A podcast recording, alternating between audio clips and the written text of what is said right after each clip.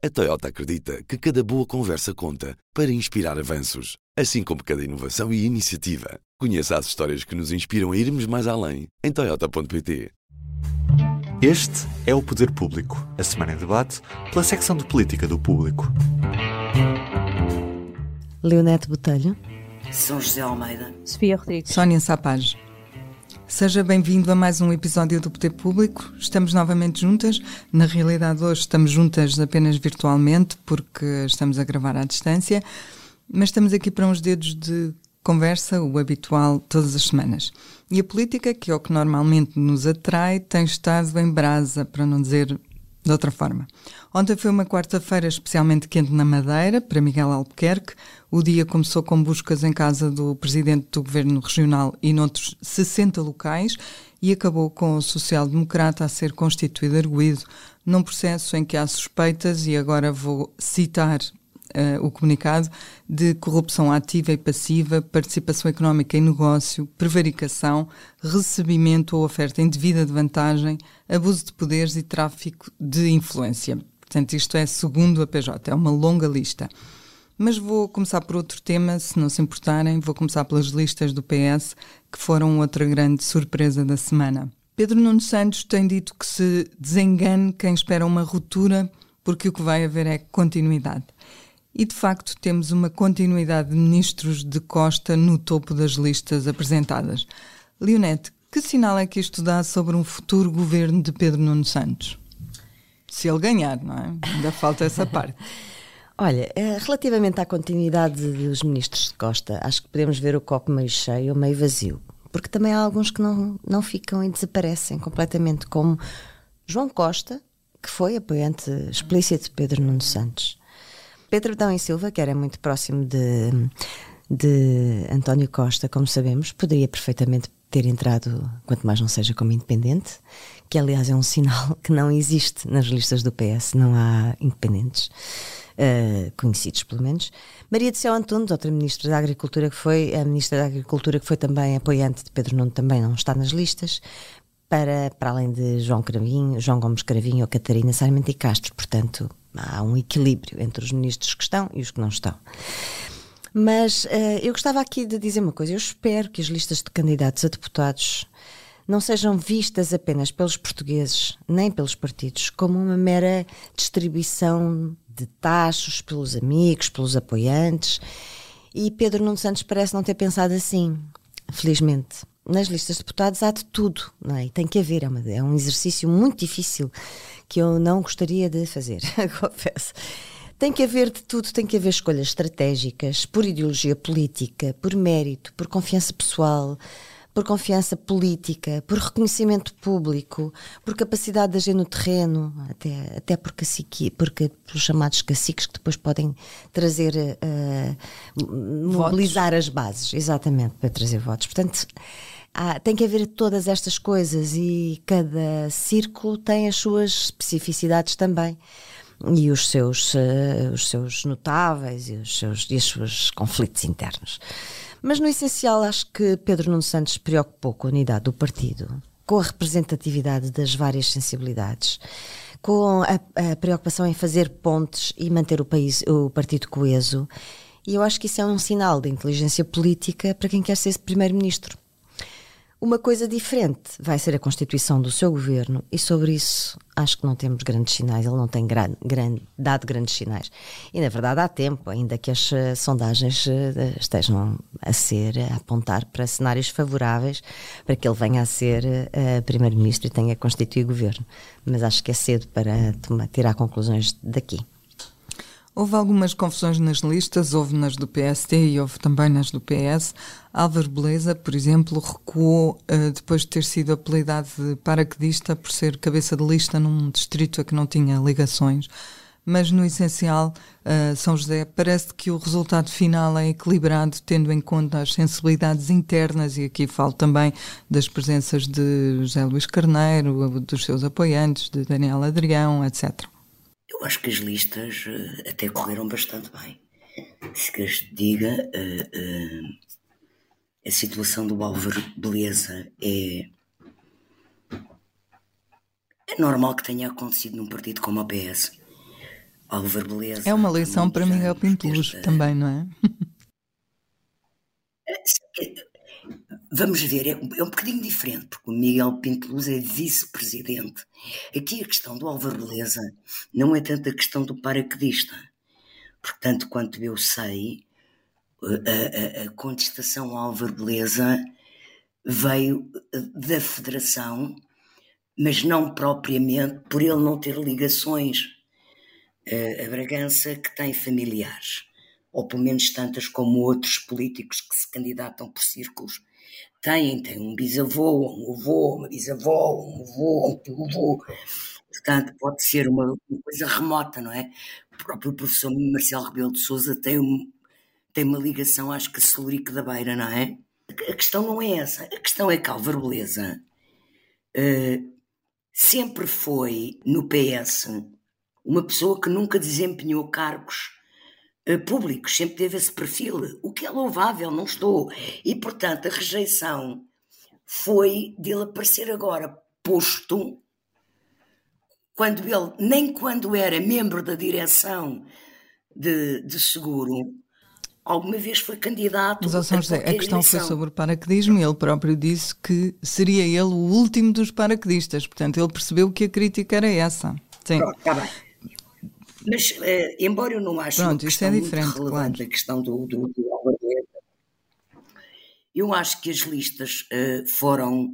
O resultado final é bastante positivo, pelas pontes que faz, isto um bocado na linha do que disse a Leonete já, porque ele faz uma clara ponte com uh, uh, os, os membros do governo de António Costa ou dos governos ou das direções de António Costa das gerações mais novas, das gerações dos anos 90 para cá, sobretudo a partir da geração 2000, faz um equilíbrio muito interessante para manter a unidade interna do partido com José Luís Carneiro um, e, e, e consegue, de facto, manter uma unidade que é tradição no PS.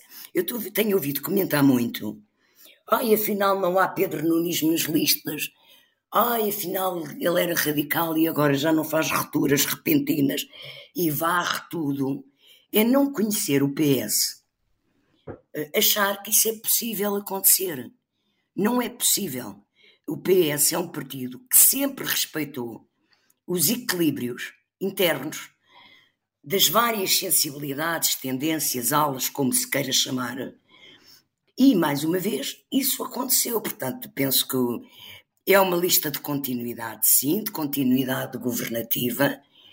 Eu não, não me espanta nada que, se, se vier a constituir governo Pedro Nuno Santos, recupere alguns ministros de António Costa para pastas ministeriais, porque alguns algumas dessas pessoas são mais valias com competência e qualidade política no PS.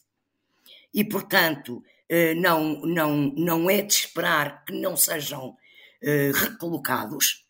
E o resultado final parece-me bastante positivo para um líder que foi eleito a 15 de 15, 16 de dezembro, que teve um congresso a 6 de janeiro, que teve que constituir uma direção desde então e que depois teve que fazer listas.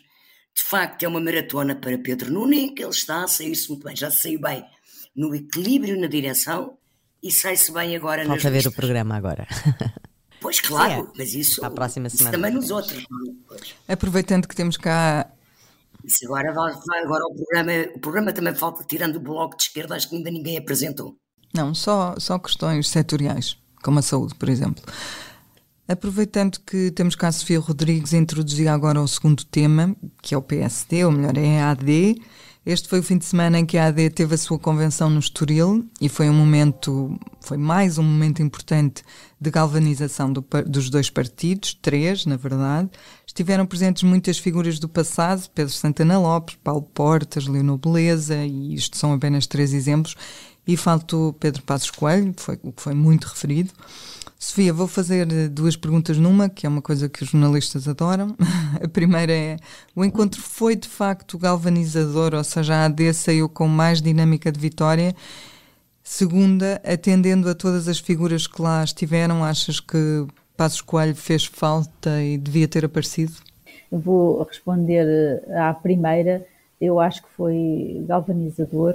Acho que o, o partido ou a coligação saiu dali uh, reforçada. Foi mais um momento. Uh, o último foi no Congresso, ou seja, até internamente há quem se queixe disso, que o, o PSD tem, tem, tem alguns bons momentos fortes, uh, mas que depois o líder uh, apaga-se. Uh, e, e, internamente há assim alguma estranheza sobre isso.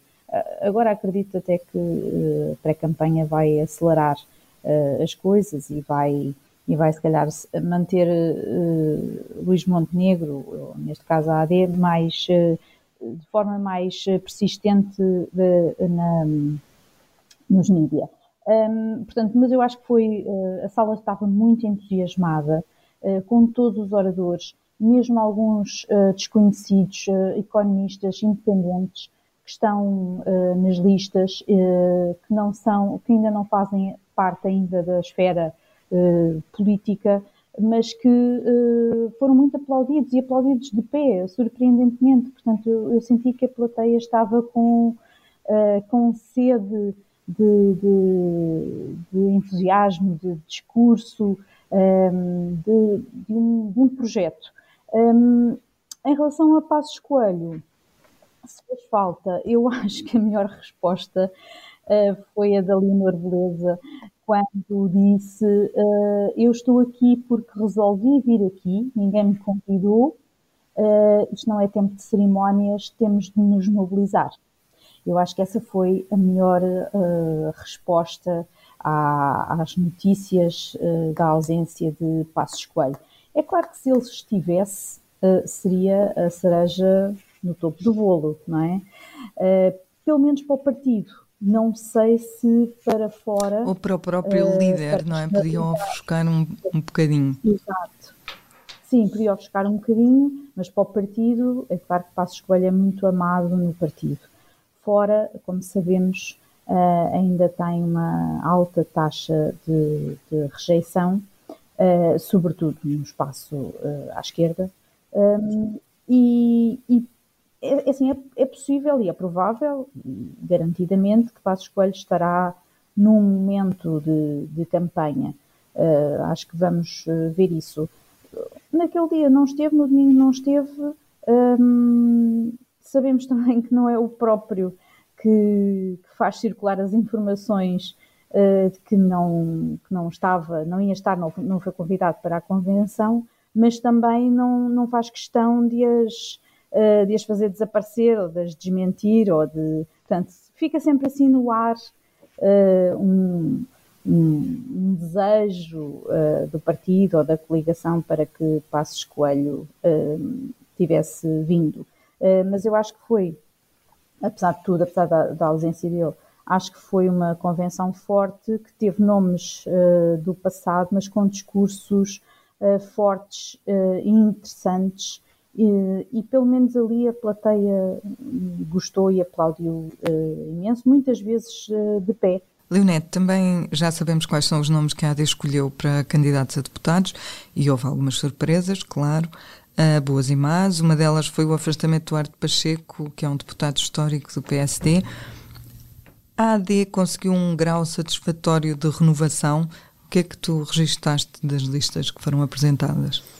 Olha, vou começar por falar de Eduardo Pacheco e Fernando Negrão. Acho que saem da, do Parlamento ao fim de vários mandatos pessoas com, com muito peso. Eram deputados muito experientes, reconhecidos e moderados, que faziam pontos também com outros partidos. Com uh, cada um deles com as suas uh, competências específicas. Duarte Pacheco mais na área económica, Fernando Negrão mais na área da justiça, foi, foi, foi presidente da, da comissão, da primeira comissão, a comissão mais importante de assuntos constitucionais vários anos. Portanto, sim, acho que há uma perda uh, de, e que há aqui uma perda de qualidades que vão fazer falta aos novos. Um, e até de conhecimento, não é? Sabedoria acumulada sim, sobre sabedoria, o funcionamento da Assembleia. Eu sei que nós, jornalistas, muitas uhum. vezes ligávamos ao Duarte Pacheco até para, claro. para tirar algumas dúvidas. Pois, eu penso que as grandes equipas têm sempre de conjugar a experiência e com, com a renovação e a moderação com a audácia. Portanto, este, a saída destas pessoas em fases ainda bastante promissoras da sua vida, eh, podem ter inclusive sido opções pessoais, não sei, mas, mas é uma, são perdas. Acontece com todos os partidos, não? Eu lembro-me de quando António Filipe saiu do Parlamento, claro. do PCP, foi... Sim, António Filipe há de voltar mesma nesta sensação. vez. Mas esse não, foi, esse não tinha sido posto fora Sim, das listas, apenas não conseguiu ser eleito.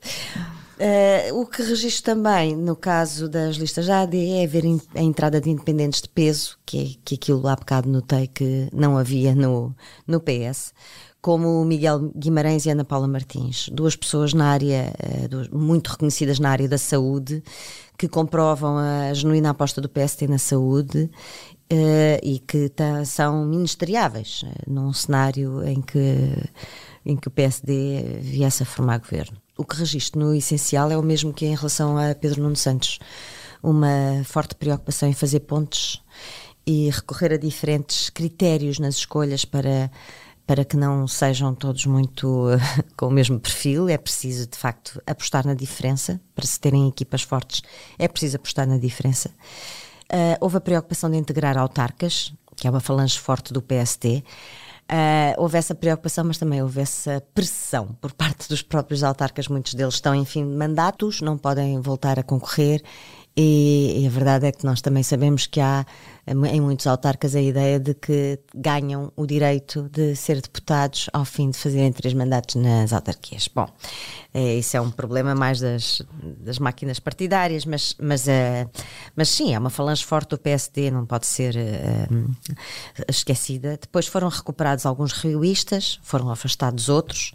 Uh, há o regresso de vários deputados, alguns de peso, que tinham sido afastados por, uh, por Rui Rio, como Emílio Guerreiro, Pedro Alves, que é o atual coordenador autárquico. Nós vamos ter autárquicas daqui uh, no, próximo, no final do próximo ano, não é?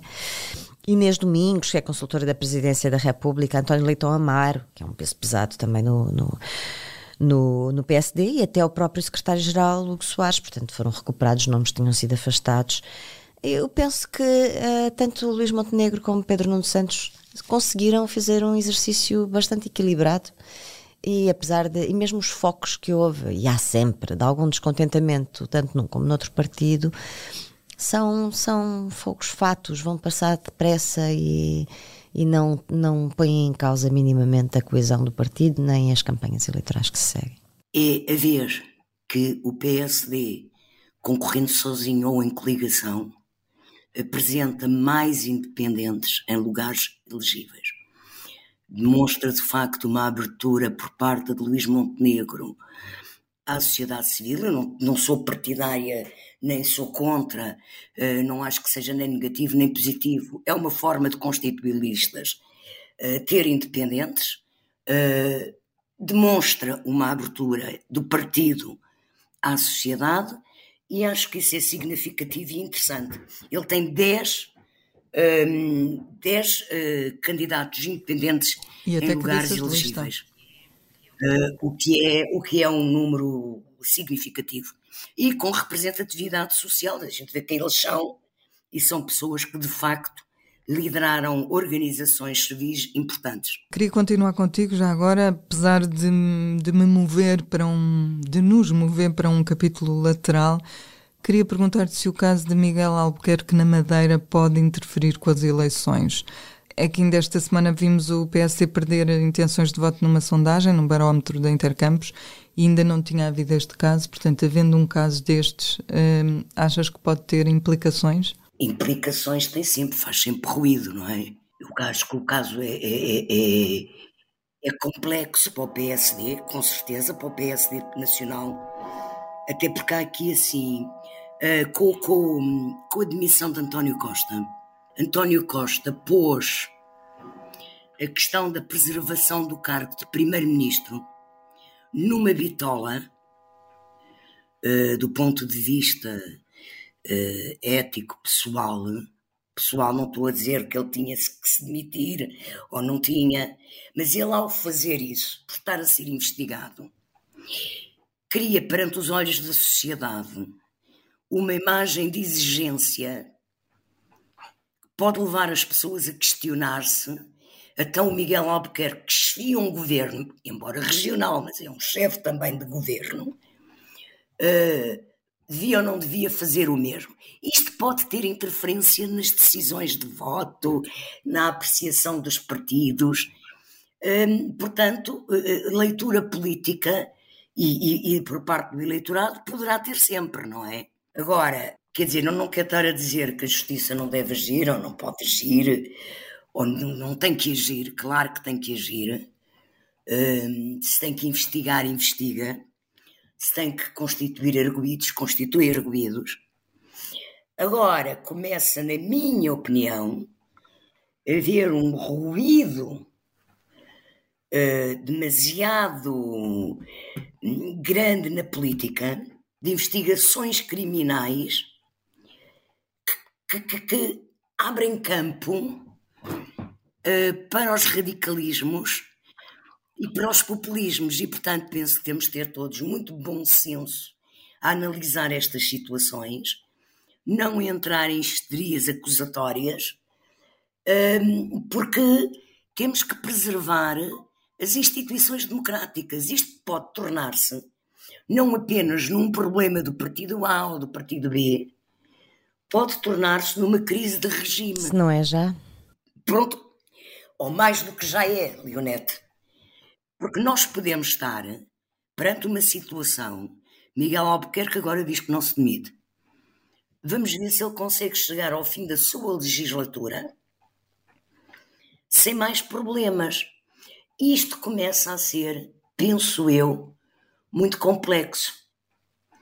E volto a dizer, não estou a dizer que a justiça não tem que atuar, tem que atuar, mas penso também que devia haver da parte da justiça algum cuidado na forma uh, como atua para não criar, olha, não criar o efeito que tu hoje escreves no editorial, Sónia Sapaz, da justiça espetáculo. Sim, eu estava a pensar nisso, nisso exatamente, que é um, uma coisa é a justiça atuar e levar os inquéritos para a frente e fazer buscas e etc.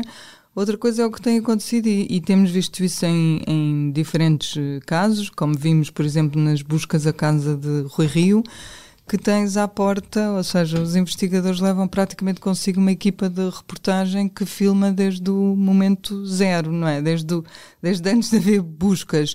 E isso, de facto, é uma coisa em que temos de pensar e não temos de pensar só, uh, só do ponto de vista da justiça, temos de pensar também do ponto de vista jornalístico, o que é que se ganha em estar claro, lá à porta. Claro, isso aconteceu outra vez agora. Exato, exato. Eu, é, é, sobre isso que eu As escrevo. As equipas exatamente. das televisões foram de véspera, exato. E, portanto, e, Sim, mas, pensarmos mas... todos a justiça, claro. porque a justiça espetáculo, é isso que eu digo, e isto tem consequências, e as consequências são exatamente aquilo que tu e a Leonete estavam a dizer, que é contribuir para a confusão de que são, são todos iguais e, e o, o populismo cresce. Ah. Eu, eu acho que seria útil uh, agora, uh, quando for constituída uma Assembleia da República nova, seria útil os partidos, os dois principais partidos, refletirem sobre os compromissos de ética que fizeram para os seus candidatos a deputados e refletirem na possibilidade de, de fazer, um, fazer lei com patamares mínimos ou máximos a partir dos quais os responsáveis políticos envolvidos em processos judiciais devam suspender as suas funções ou mesmo renunciar. Porque isto está eh, de uma forma, e é aquilo que a São José disse em relação a António Costa, eu não, eu não, não acho uh, que o António Costa colocou a fasquia de uma forma tal que agora qualquer pessoa, por só por saber que é investigada, aliás, é uma fasquia que ele próprio recusou durante os oito anos anteriores. Sim, mas, Neto, eu não estou a dizer, sim, sim, sim. eu não estou a dizer que, deve, que, essa, que, que essa bitola deve Certo, é exatamente, é não é. Porque Agora, é a imagem que ele passou eu percebi. É complexa. Deixa-me só acabar o meu raciocínio. Eu percebi, mas é isso que cria confusão na, na cabeça das pessoas. E eu penso que eu, é isso é a sugestão que eu deixo aqui aos partidos políticos mais responsáveis é que se pensem numa, em transformar os seus compromissos de ética em lei e, e haja uma clarificação para todos os, os uh, responsáveis e para toda a, todos os cidadãos para saberem que a partir de um determinado ponto de investigação, de consolidação da investigação criminal, eles têm que suspender ou mesmo, eh, se forem condenados, renunciar aos mandatos, nomeadamente em crimes exercidos no exercício das suas funções e por causa delas. Hum, quando, como são a maior parte quando dos crimes são de corrupção. Condenados é relativamente fácil, porque muitas vezes a própria decisão uh, do juiz tem isso incorporado. Antes é que é difícil. Normalmente é? são penas acessórias e só servem, por exemplo, isso aconteceu durante muitos anos e ainda acontece. São penas acessórias para mandatos findos. Ou seja, a justiça demora tanto tempo a investigar. é e em relação aos autárquicos, quando eles são condenados, o mandato que, pelo qual que, que eles tinham suspenso. perdido, que eles teriam que perder, já terminou. E já estão no outro e não perdem. Portanto, eu acho que é preciso aqui haver alguma clarificação legal, até para terminar. Corremos o risco de entrar num, num mundo em que. Uh, uh, qualquer suspeita cria uma instabilidade enorme no país. E nós vivemos hoje nesse momento, no momento em que há dois governos, um que caiu por causa de investigações criminais, o outro que treme por causa de investigações criminais, e o terceiro que caiu por um desentendimento político, que não são questões criminais, mas quer dizer, uh, estamos de facto num momento excepcional da democracia. Os três governos uh, do país estão dois dissolvidos e um solvente. Vamos ver. Volto a chamar aqui à conversa a Sofia, que tem estado caladinha a ouvir-nos, para lhe fazer mais uma pergunta sobre a AD e sobre o, o cenário macroeconómico que foi apresentado ontem. Um, a AD vê o país a crescer, vê os impostos a descer, a iniciativa privada a subir e a dívida a manter uma trajetória descendente. Ficou claro para ti, Sofia, que estiveste na apresentação que é mesmo um modelo de país alternativo ao de Pedro Nunes Santos, com novas opções e novos caminhos? Hum. Eh, como sabemos, Pedro Nunes Santos ainda não apresentou nem o cenário macro, nem, nem o programa eleitoral. Mas um, eu acho que, e o PSD também não, a AD também não apresentou o programa eleitoral, uh, só avançou com algumas uh, propostas, nomeadamente na área da saúde, e ontem com o cenário macroeconómico. Mas eu acho que se começa aqui a desenhar um, ehm, dois modelos de, de, de, governação que são diferentes uh, e que as pessoas depois poderão uh, escolher. Portanto, o, o AD defende um, uma redução fiscal, nomeadamente do IRS e do IRC, Uh, e o PS já disse, Pedro Nuno Santos já disse que não vai mexer eh, pelo menos no, no IRC. Eh, em relação a outras áreas, como na saúde, o PS eh, parece que quer manter e, e, se calhar até faz sentido a reforma que iniciou no Serviço Nacional de Saúde, mas a AD contrapõe com o, o recurso ao setor privado e social para suprir as carências do SNS. Parece que se vai desenhar, eh, que se vão desenhar dois eh, modelos de, de governação eh, diferentes e alternativos entre si. Há questões que se calhar são, são comuns, como a trajetória descendente da dívida, que o PS já vinha, que o governo socialista já vinha a fazer, mas que é uma, digamos, uma velha bandeira uh, do, do, do, PSD e, e até de, de Passos Coelho em particular.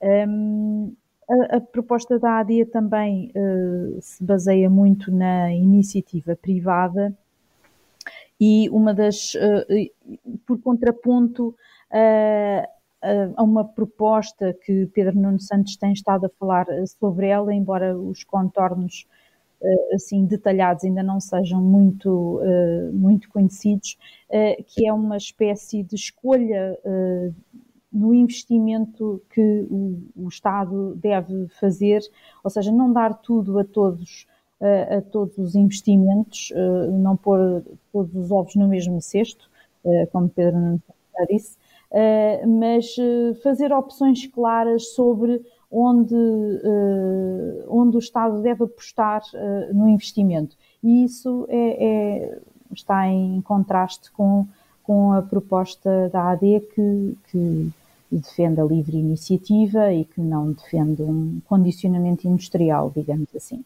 Se me derem luz verde, passo então para o nosso público e notório. Uh, sugeria que começasses tu, Leonete. Temos estado aqui a falar de justiça e política e houve uma imagem esta semana que se tornou quase viral, que era de uh, Pedro Passos Coelho no dia do encontro da AD, aliás, no domingo, sentado à mesa com, com o juiz Carlos Alexandre, e, e também com, com Paulo Rangel, com Rui Rio, uh, e portanto essa houve até quem leitores que dissessem que a, a imagem falava por si que não era preciso mais nada.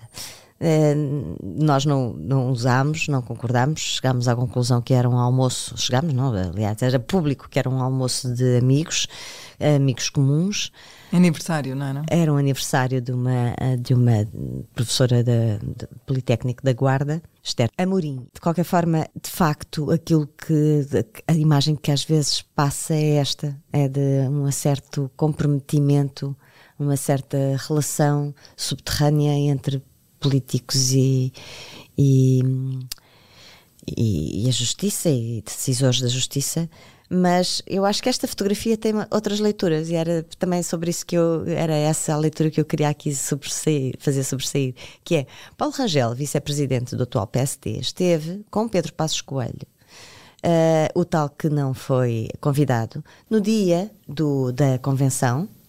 E, portanto, quer dizer, se nós quisermos imaginar conversas, não é difícil imaginar que possa haver, ter havido abordagens. Paulo Rangel chegou a tempo da Guarda a Lisboa para vir à convenção. Pedro Passos Coelho também chegaria. Pronto, portanto, são, há aqui várias leituras. Uh, se as, as, fotografias não têm som, não têm legendas, mas cada um fará as suas. E eu gostava só de fazer esta. Também há aqui alguma proximidade entre as várias alas do PSD, se assim se pode dizer. Eles estavam, aliás, sentados uns ao lado dos outros: Passos Coelho, Rui Rio e Paulo Rangel. Sofia. Eu tinha aqui, eh, digamos, um número uh, que eu acho que é um número que tem, que tem algum significado e que é um número que ainda pode vir a mudar, uh, que é o, o número de, de, candidatos a deputados e cabeças de lista, até pelo Chega, que não são do Chega. Uh, neste momento são 5 em 22. Uh, os nomes do Chega ainda não foram todos, os cabeças de lista ainda não foram todos revelados, portanto é possível que este número possa aumentar. Um, portanto, quatro são do PSD, Uh, dois deles transferências diretas uh, da bancada do PSD para a bancada do Chega e, e um é da, era da Iniciativa Liberal. Eu acho que este número mostra que com este número o Chega tenta uh, passar uma ideia de normalização uh, do seu, do seu partido, não é? tentando uh, passar a, a, imagem de que uh, consegue cativar quadros de, de, partidos como o PSD, sim, maiores e que existem desde, desde o 25 de Abril, mais antigos, mais estabilizados, mas também reflete a imagem que é aquilo que nós sabemos do Chega, que é, que é o partido, um partido sem quadros e um partido de um homem só. E era esse número que eu queria, que eu queria deixar. Eu trago uma publicidade eh, que eu tive conhecimento ontem eh, da IKEA, uma publicidade de rua que diz é uma publicidade a uma estante e diz boa para guardar livros ou 75.800 euros. Isto é uma, uma referência clara ao dinheiro que foi encontrado dentro de livros e, e de caixas de vinho no gabinete de Vitor Scário, chefe de gabinete do Primeiro-Ministro. E, e, e, eu acho isto uh, grave. Acho isto um sinal, de facto, de uma degradação uh, populista da, da, da, da, da cultura política portuguesa e do clima que se vive hoje em dia em Portugal, clima político, porque quando a publicidade já utiliza, ou se atreve a utilizar um caso de investigação de justiça a políticos ou ao universo dos gabinetes de políticos porque o Vitor Scária não é propriamente um político, mas é um homem que fez carreira como assessor político de vários primeiros ministros. Eu penso que estamos a descer mais um patamar e que era escusado uma marca como a IKEA não precisava ter dado este passo, eh, que é contribuir para confundir tudo e misturar tudo e isso é o campo para os populistas depois subirem. Portanto, fechamos com uma campanha que mistura publicidade e política. Eu, eu de facto, sempre gostava de saber um dia destes um, qual, qual é o balanço uh, desta campanha e gostava que a empresa revelasse se o contágio entre as duas coisas foi bom para o negócio das estantes. Até podem ter vendido muitas estantes, mas para a democracia não contribui nada. Nunca saberemos esses números. Acho que devia haver consciência social e consciência política e democrática também na parte das empresas. Isto não vale tudo. Ficamos então por aqui. Despeço-me com desejos de uma ótima semana. Até quinta. Adeus. Até quinta. O público fica no ouvido.